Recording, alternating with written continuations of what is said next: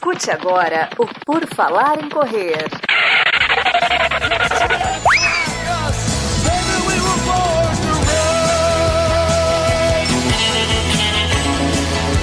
Are you ready to run?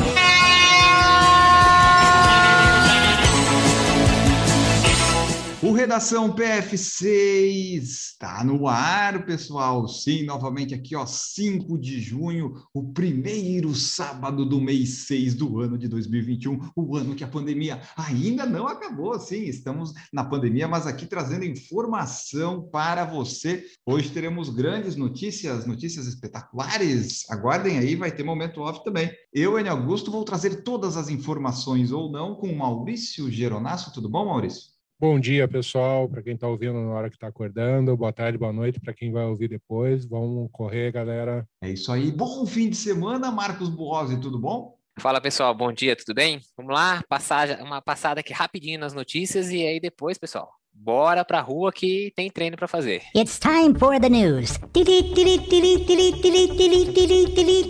Hoje, então, nós vamos falar aqui sobre algumas notícias, obviamente, é o Redação PFC. Então, hoje, para começar, então, aqui vamos falar sobre a CBAT, a Confederação Brasileira de Atletismo, convocou os maratonistas para os Jogos de Tóquio. Nós já tínhamos falado, né? Ah, tinha o Daniel Chaves garantido, o Paulo de Paula e o Daniel Ferreira tinha conseguido o índice na última semana, e agora, oficialmente, eles estão convocados. Então, assim, foi dia 2 de junho aí que eles foram convocados. Serão três representantes brasileiros: o Daniel Chaves, Paulo Roberto de Almeida Paula e o Daniel Ferreira do Nascimento. Eles foram chamados então para representar o Brasil na prova, né? Maratona que vai ser disputada dia 7 de agosto. Se tiver a Olimpíada e der tudo certo, vai ser no dia 7 de agosto na cidade de Sapporo, em Hokkaido. Eles foram lá, são os representantes brasileiros. No feminino não teremos nem, é, nenhuma representante, ninguém conseguiu o índice. Tinha que correr os homens abaixo de 2,11,30. Todos os três ali conseguiram, o Daniel foi o último, né? E no feminino, nenhuma atleta conseguiu correr abaixo da marca mínima de 2 horas 29 e 30. Então, o prazo para classificação acabou na segunda-feira, dia 31 de maio, daí a pandemia deu uma complicada, né? Mas o Brasil conseguiu com esses três. Só passando aqui a ficha do, dos rapazes, o Daniel Nascimento tem 23 anos, fez 2,904 no Peru, na maratona lá dia 23 de maio de 2021. O Paulo Paula, ele tem 42 anos, é o mais experiente da turma, fez 2,1008 na maratona de Sevilha, na Espanha, em 23 de fevereiro de 2020. É a terceira participação dele, ele já foi em Londres 2012 Rio 2016. E o Daniel Chaves, de 33 anos, fez 2, 11 e 10 na Maratona de Londres em 28 de abril de 2019. Esses são os nossos três representantes.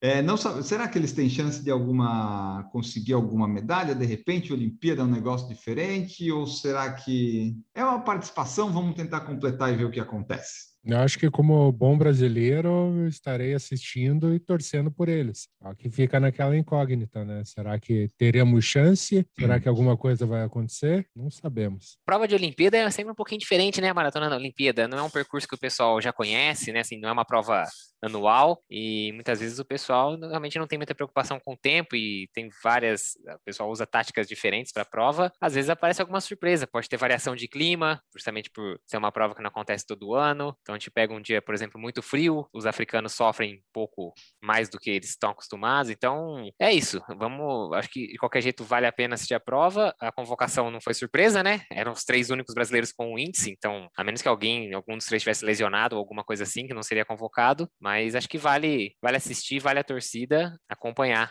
o desempenho dos brasileiros na prova. É, porque assim, a Olimpíada, ok, vai ter três quenianos, três etíopes, três da Eritreia, vai, só que quando é major essas coisas, geralmente tem 10 quenianos, 15 etíope, fica mais difícil. Na Olimpíada você restringe um pouco mais, dá para a gente fazer aí um, um trabalho por fora, umas macumba, de repente fazer para o pessoal, né, torcer para o pessoal se machucar, não, não, completar a prova, o pessoal lá da, da, da África. Apareceu um padre, só, né, no meio do caminho. Desde que não agarre o brasileiro. Mas só, só para ter noção, o Paulo Roberto ele foi oitavo em Londres e décimo terceiro no Rio. Então, assim, não é um resultado que os brasileiros consigam geralmente nas majors, ficarem no top 10, top 15. Então, a Olimpíada vai te proporcionar isso. Dá para buscar um top 10, de repente, na situação pode calhar de ter uma medalha. Vamos, vamos acompanhar, né? Vamos acompanhar. Eles estão convocados dia 7 de agosto, a princípio, os três brasileiros vão largar e aí a gente vai ver o que vai acontecer. E só continuando ali na parte de atletismo da CBAT, só para registrar, no último fim de semana aconteceu o 52º Sul-Americano de Atletismo e o,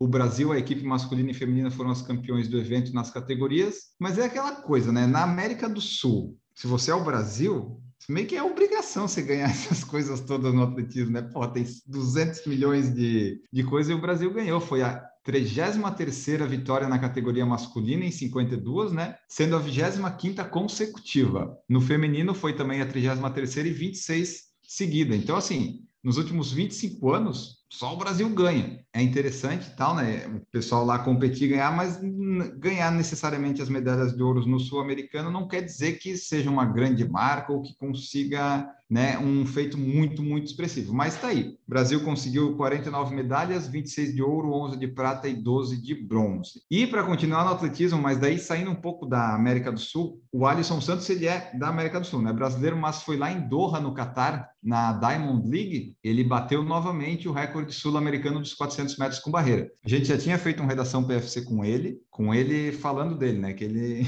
ele não falou com a gente, mas ele tinha feito 47,68. Aí no dia 28 de maio, ele foi lá e correu 47,57. Ele foi o segundo colocado, só perdeu para quem? Para o norte-americano Ray Benjamin, que foi o campeão com 47,38. Então, ó, ele começou muito bem a prova, mas foi ultrapassado na penúltima barreira. Então, o Alisson Santos é um dos candidatos, talvez aí que o Brasil possa ter, que podemos de repente conseguir alguma medalha, algum resultado legal, porque ele está conseguindo melhorar os tempos dele na época certa, né? Tipo, tá aí, vai chegar no auge, vai chegar na Olimpíada, ele está cada vez melhor então, essas são as notícias do atletismo brasileiro hoje. E para o pessoal que corre, né? O pessoal corre aí bastante, até o pessoal do atletismo usa relógios GPS, até o Daniel Nascimento postou outro dia o, o Garmin dele da maratona, falando em Garmin, falando em relógio GPS parece que o Garmin 55 está para ser lançado no mundo, né? No Brasil demora, Marcos, mas no mundo parece que tá, vai chegar aos 55. É, nos Estados Unidos você já consegue até comprar, né? A atualização do Garmin 45, que era um dos modelos mais simples voltados especificamente para corrida. Talvez o modelo mais simples voltado especificamente para corrida na linha da Garmin. Está sendo atualizado com o Forerunner 55 agora, né? Como é comum a Garmin adicionar aí 10 unidades nos modelos, né? Então, do 45 foi para o 55. Basicamente, não que a gente possa afirmar isso em todas as suas funções, mas basicamente ele faz o que o 245 faz hoje em dia, só que ele continua no mesmo preço que o 45 era vendido, ou seja, ele é um relógio de 199 dólares fora do, né, dos Estados Unidos, e hoje em dia ele praticamente tem as funções que o 245 tem. 199 então, é tipo, tá, não, não, não pode converter, mas pensar 200 dinheiros é, é muito tranquilo adquirir um GPS lá, né, porra?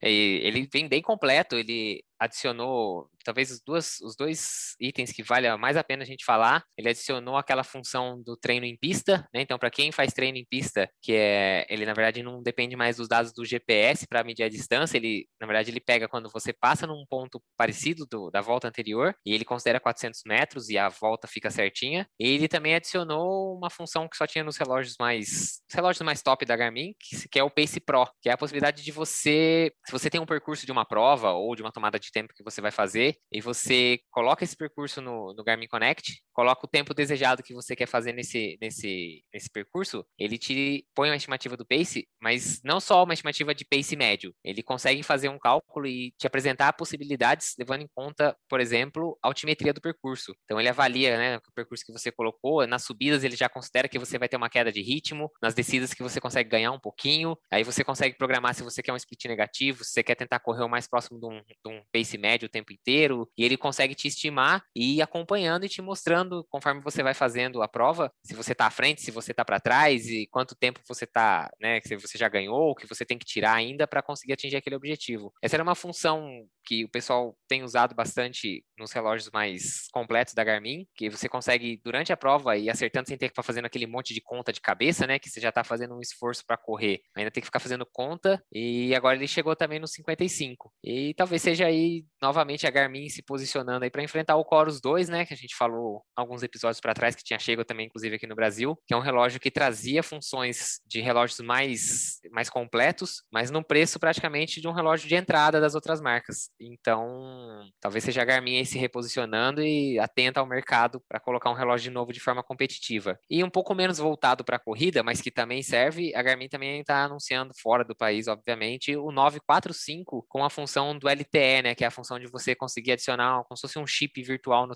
no relógio, e ele começa a ter algumas funções que dispensam o uso do celular conectado nele. Então ele consegue fazer o, o tracking de quando você está correndo e mandar essa informação em tempo real. É, em alguns países vai funcionar o pedido de socorro que a Garmin tem, parte náutica, vai ser o mesmo esquema, né? Então, porque a Garmin também funciona, é, fornece muito GPS para parte náutica e de aviação. E eles têm uma central que recebe pedidos de socorro em caso de emergência e que esse relógio vai conseguir mandar o pedido direto para essa central, também para corredores e ciclistas. 945 é o, é, é o relógio mais antes dos relógios de trilha, né? O relógio especificamente de esportes não outdoor, não trilha, é o relógio mais mais completo da Garmin, especificamente de triatlon, e agora eles estão lançando também o Garmin 945 LTE com essa função. É um pouco menos voltado para corrida, o preço dele é bem mais alto, acho que ele beira os 600 dólares nos Estados Unidos, mas para quem quer o relógio completaço da Garmin, tem essa opção. Ainda tem que ver como é que vai ser quando isso chegar no Brasil, como é que vai funcionar essa questão também da, da telefonia no Brasil, né? Porque a gente sabe que sempre tem um, um delayzinho, as operadoras às vezes acabam demorando um pouquinho para se adequar, como foi quando lançou o Apple Watch com essa função aqui no Brasil, mas é uma função interessante até por segurança, né? Muitas vezes é e dispensa ficar levando o celular, que além de ser um trambolho, é mais um item no caso, né? Quando você é assaltado, alguma coisa assim que você perde, né? Além do relógio, você ainda perde o celular junto, pelo menos o celular fica em casa, não precisa levar ele. Verdade. Você falou do, da emergência, eu lembrei que eu ouvi num, num podcast ali que tem os relógios da Breitling, aqueles relógios de luxo.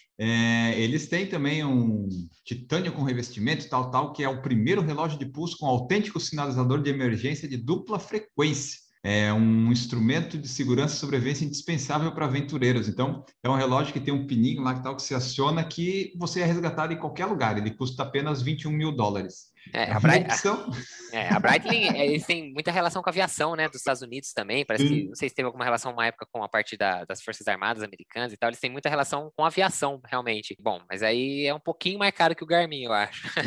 quase nada, quase nada. É. Mas é, o que me chama a atenção sempre é o, é o, valor, né, por exemplo, pô, tu falou 200 dólares, 200 dólares nos Estados Unidos, para quem tá lá, às vezes pode ser caro e tal, mas tu pensa que é muito mais fácil a pessoa, né, começar a correr e ter um GPS aqui, se você vai converter, é capaz até de ficar mais barato do que o preço quando sair de fato. Agora, nós vamos ir lá para a Ásia, porque uma notícia que saiu no dia 3 de junho, na quinta-feira, que chamou minha atenção e eu coloquei no nosso grupo lá, porque assim, 10 mil voluntários desistem de trabalhar nos Jogos Olímpicos de Tóquio. A maioria desistiu de colaborar por causa da pandemia, 70 mil vão trabalhar no evento. Então, assim, cerca de 10 mil dos 80 deram para trás nos últimos meses. Eu não quero me envolver com esse negócio de pandemia. Japão está demorado para vacinar, essa Olimpíada está estranha. Eu não vou ser voluntário para pegar Covid. Se você fosse voluntário, Maurício. Eu ainda tenho muita dúvida se realmente vai ocorrer os jogos, né? Ainda fico vai, muito né? com esse pé atrás se realmente vai ocorrer. Então ainda tem um período considerável aí até o início dos jogos. Não sabemos, né? Na verdade, a gente nem sabia que ia ficar trancado um ano em casa, né? Porque até o. Eu estava vendo uma notícia do comitê lá, eles não cogitam adiar, porque eles dizem que não pode, tipo, né? aquelas questões todas financeiras. Então, eles, se for para não acontecer, acho que eles vão esperar o máximo do máximo possível. Porque os japoneses não estavam lá muito afim de, de receber a Olimpíada agora nesse momento, né? Mas tem tanto custo, tanta coisa financeira envolvida, que eu acho que se for para acontecer, eles vão deixar bem para o finalzinho. Os voluntários já estão, né? Já estão dando para trás. O Toshiro Muto falou que a maioria desistiu por causa das preocupações com o coronavírus. Então, alguns se retiraram por causa do calendário, depois que foram adiados por um ano, outros para protestar contra os comentários sexistas do ex-presidente do evento, o Yoshiro Mori, Alguns voluntários também podem estar entre os cerca de 80% dos japoneses que se opõem à realização dos jogos, de acordo com as pesquisas. É, as pesquisas em Tóquio revelaram uma distribuição mais uniforme entre apoiadores e opositores. Então, em Tóquio, o pessoal está ali, 50-50, mas fora disso, o pessoal tá, não está muito afim, não. Aqui, ó, A própria Seiko Hashimoto disse a um jornal esportivo local que estava descartando um novo adiamento e que o cancelamento só ocorreria em circunstâncias catastróficas. Então, assim, enquanto não for uma catástrofe, nada, não estamos vivendo numa catástrofe, né? Tá tudo tranquilo, o mundo tá perfeito, um ano e meio, eles não vão adiar. Só se a coisa ficar muito feia, né?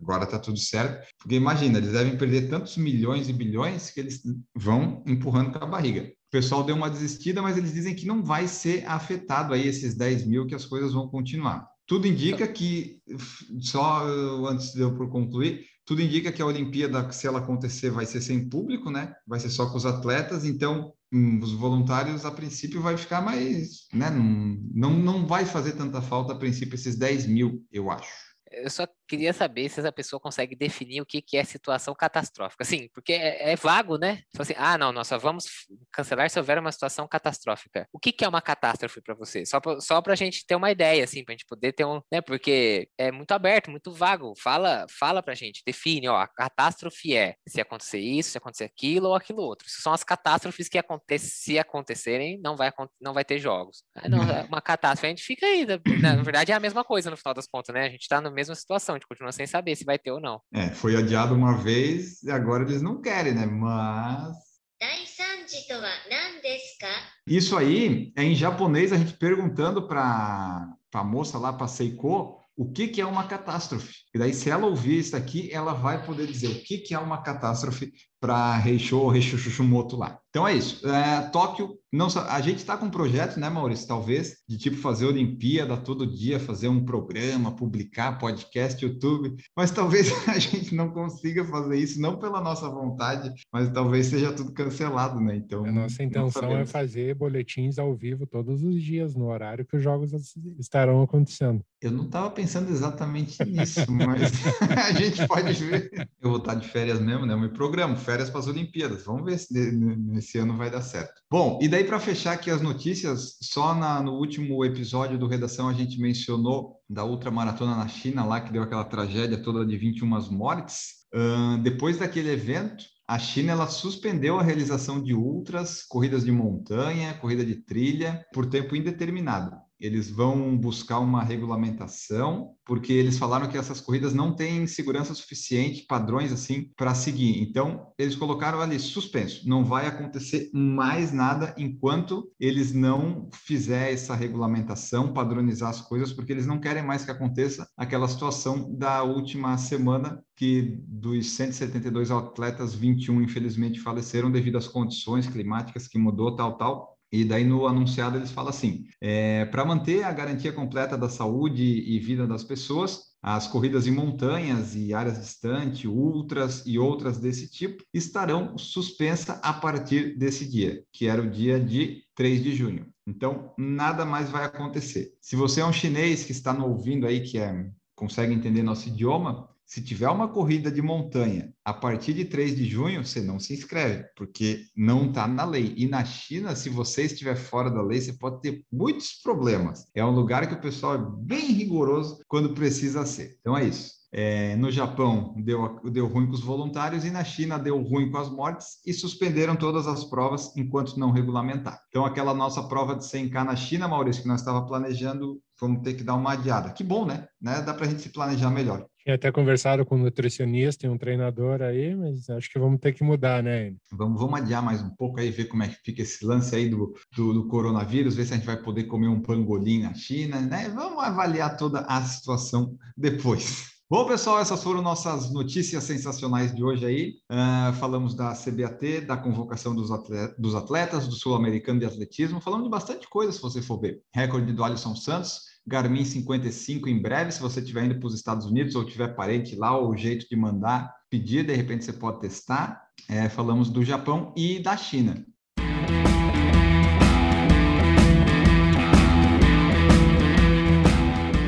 E agora, falando de tudo isso, temos que falar do momento off, nosso momento de descontração, saindo da corrida, lendo livro, ouvindo podcast, assistindo filme, enfim, alguma coisa a gente está fazendo e a gente vai falar aqui para vocês. Maurício Geronasso, o que, que você vai falar no momento off?